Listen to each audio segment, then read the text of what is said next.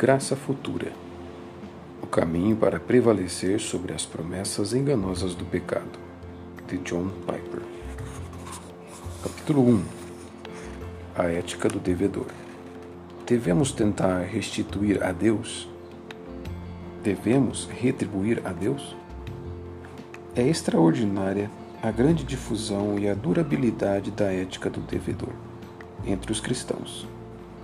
Recentemente ouvi um famoso líder evangélico pregar um sermão de grande impacto acerca da necessidade de os estadunidenses recuperarem o sentimento de obediência e devoção para com Cristo. Ele usou uma ilustração tremenda acerca da abnegação sacrificial. Mas sua explanação da dinâmica espiritual do sacrifício se concentrou unicamente na gratidão por aquilo que Cristo fez.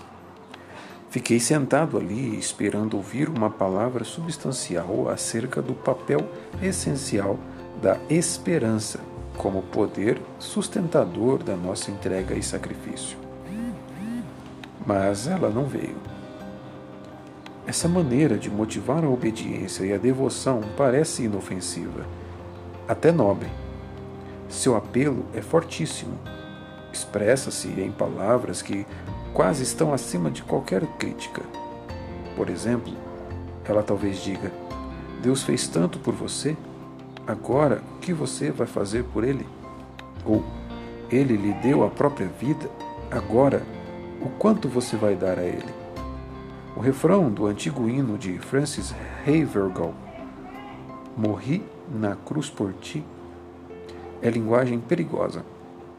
Nele, Cristo diz: Morri, morri na cruz por ti. Que fazes tu por mim? E no refrão, em inglês, eu trouxe ricas dádivas para ti. O que trazes para mim? Não quero dizer que frases como essas necessariamente expressem a ética do devedor. Só estou tentando dizer que elas facilmente podem expressá-la e com frequência o fazem. Na ética do devedor, a vida cristã é retratada como o esforço de retribuir a dívida que temos com Deus. Geralmente se faz a concessão de que nunca poderemos pagar tudo, mas a gratidão exige que nos esforcemos nisso. As boas obras e as ações religiosas são os pagamentos feitos em parcelas de uma dívida infinita que temos com Deus. Essa ética do devedor muitas vezes está talvez até de forma involuntária, por trás das palavras: devemos obedecer a Cristo por gratidão. O apelo à gratidão como meio de motivar os cristãos é tão comum que pode até chocar algumas pessoas quando pergunto se há muita base bíblica para isso.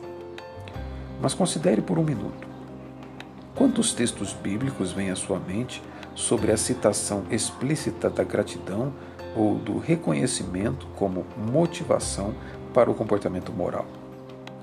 Estou falando de comportamentos como tratar as pessoas com amor, fazer os negócios com integridade e assumir riscos na obediência ao chamado missionário.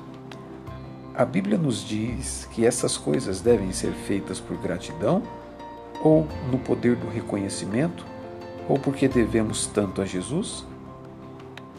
Isso não é detalhismo ou algo incidental, é impressionante. Se você perguntar aos cristãos hoje qual é a razão bíblica para a obediência cristã, muitas pessoas vão dizer gratidão a Deus. Contudo, essa forma de pensar parece estar quase totalmente ausente na Bíblia. É raro a Bíblia fa fazer explicitamente da gratidão o impulso para o comportamento moral. Se é que o faz, ou da ingratidão a explicação para a imoralidade. Se você parar para pensar, isso é atordoante. Esse meio tão comum de falar da motivação da obediência cristã é raramente mencionado na Bíblia. Esse fato é como um soco no estômago, é de tirar o fôlego. Isso é verdade mesmo. Você vai precisar fazer a sua própria pesquisa para ter certeza total.